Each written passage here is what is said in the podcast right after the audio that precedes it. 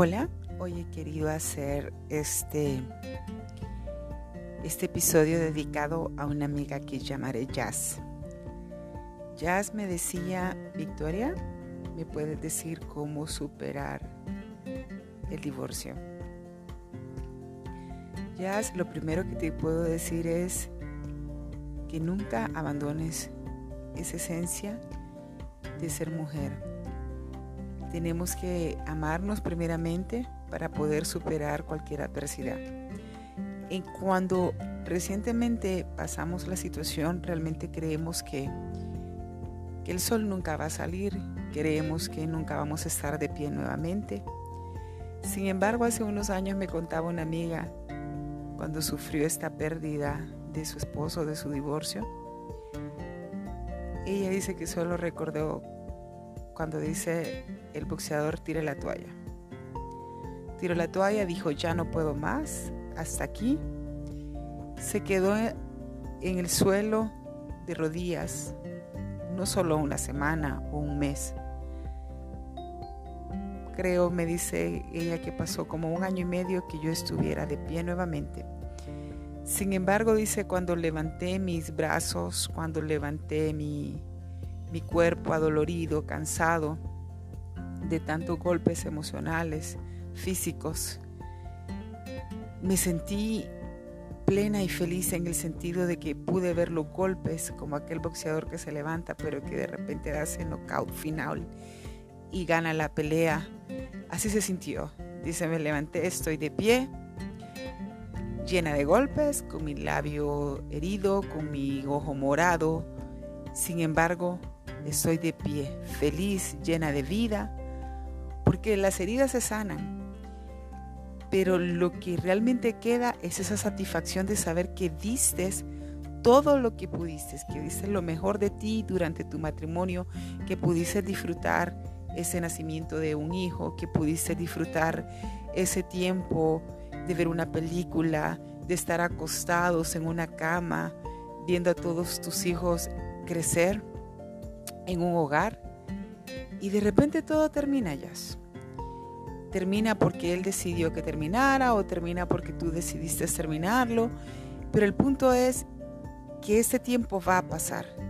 Entonces, respondiendo a tu pregunta, ya de qué consejos te podría dar, es número uno, céntrate en Dios. Cuando tu vida se centra en la palabra, vas a tomar mejores decisiones. Número dos, si puedes, ten un consejero espiritual eh, que tenga testimonio reconocido dentro de la iglesia a la que vas o a lo que a, como tu espiritualidad lo pueda llamar. Ten también un psicólogo que te pueda acompañar durante el proceso, porque somos seres realmente estamos conectados con nuestras emociones, con nuestro espíritu.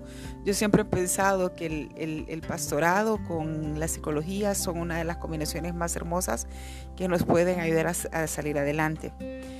Y número tres, recuerda que eres mujer, que eres madre, antes que cualquier cosa. Entonces no corras a una nueva relación, no corras a algo que lo que vaya a hacer es como solamente salir de un bache y entrar a otro. En la psicología se nos recomienda que podamos estar solas por lo menos dos años y si se puede más, pero lo ideal es no saltar de una relación a otra, por amor propio, por amor a tus hijos, por amor a ti misma. Así que, dedicado a mi amiga Jazz, yo sé que vas a salir de esta situación y sobre todo, recuerda buscar de Dios en todas las cosas, tener esos consejeros espirituales y preparados eh, académicamente para manejar estos picos eh, emocionales que tenemos de altas y bajas durante una separación, porque no va a ser fácil, el camino es difícil, es un cambio de vida por completo, es un luto que debes de superarlo, pero rodéate de las personas correctas. Yo siempre he creído que podemos saber mujeres buenas o hijos buenos en tiempos malos. Con esto quiero decir que vamos a ser madres, que vamos a dar eh, testimonio y vamos a hacer las cosas bien por nosotras mismas y vamos a pedirle a Dios que nos dirija y nos guíe en cada una de las nuevas decisiones que vamos a tomar. Así que ya adelante y sobre todo concéntrate en ti misma, concéntrate en ejercitarte, en alimentarte sano, en ser muy selectiva en lo que ves en tus redes, en ser muy selectiva en lo que ves en la televisión, en ser muy selectiva con las amistades, porque de eso va a depender que su escenario de vida pues avance más rápido o se retroceda.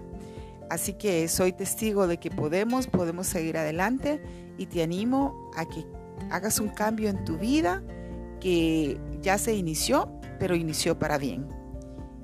Así que les espero en mi próximo capítulo.